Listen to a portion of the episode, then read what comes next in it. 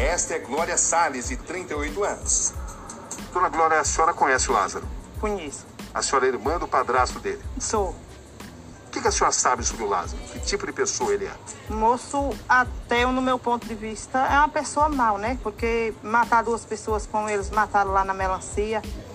E um povo inocentes, eles eram trabalhador, né? E acho que ele tentou ainda estrupar a minha prima. E hoje ela está lá no município de, na cidade de Barra do Mendes. Ela está muito com medo. A senhora o conheceu na Bahia? Conheci, vi ele uma vez sozinha na Bahia. Sei. Era, ele era novo e eu também era. Aí eu ia lá para a cidade plantar minha irmã. O que, que a senhora conhece sobre as origens dele? Moço, faz como fala, né? Nunca, nunca foi coisa boa, não. Ele foi criado só com uma mãe e o outro irmão que mataram aqui também, em Goiás, e nunca foi coisa boa, não.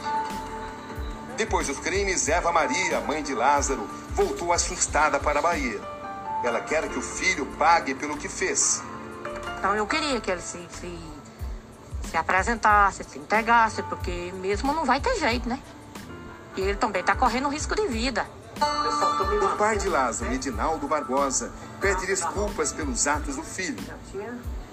Fazer nada eu não posso.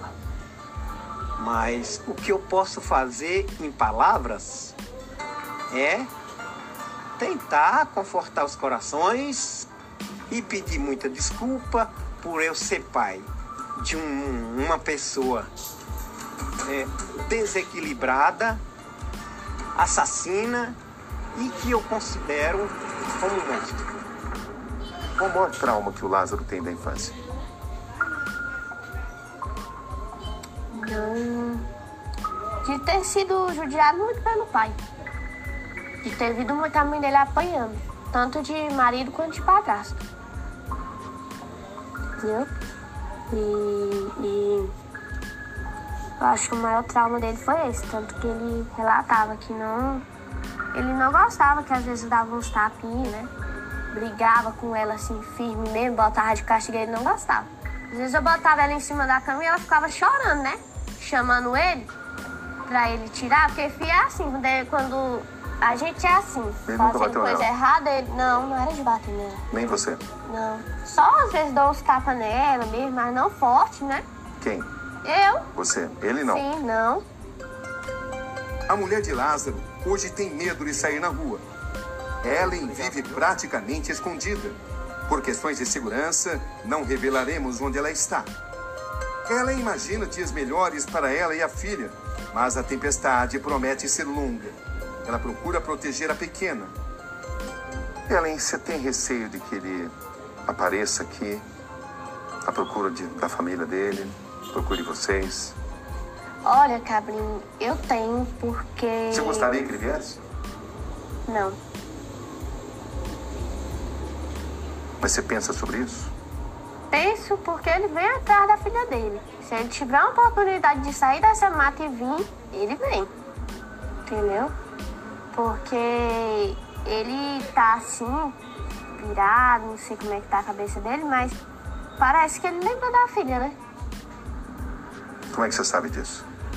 Porque o policial me disse ontem que ele invadiu uma chácara e disse que, que ele ia fazer não sei o que, no relator também, com os reféns. E quando apareceu uma mulher com uma criancinha, ele liberou os reféns, alguma coisa assim.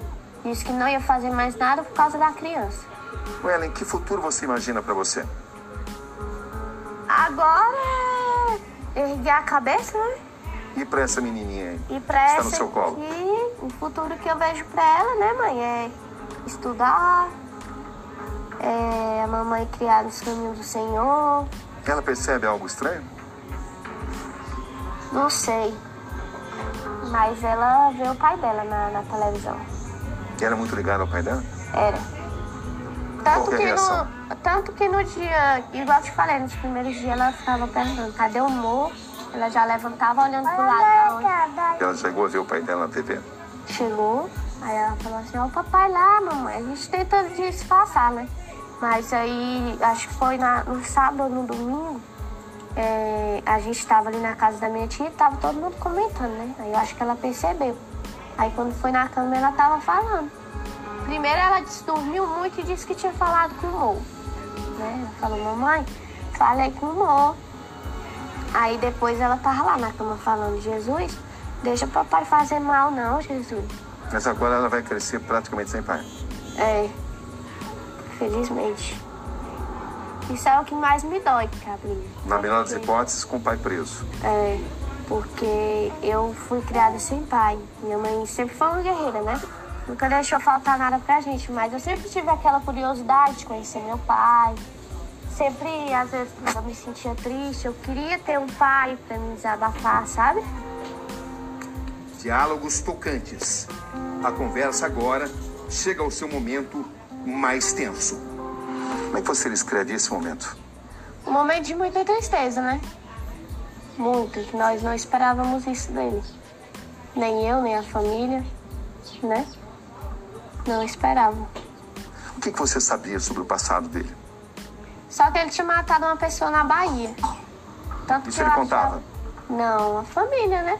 O que que ele contava sobre isso? Depois que ele matou a primeira vez na vida dele, a vida dele nunca mais foi a mesma, né?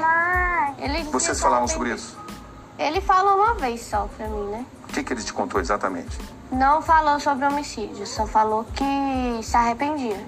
E você chegou a ficar com receio de estar junto com uma pessoa que tinha cometido um crime? Não, porque assim, ele, eu achava que ele já tinha pago pelo que ele fez e ele era o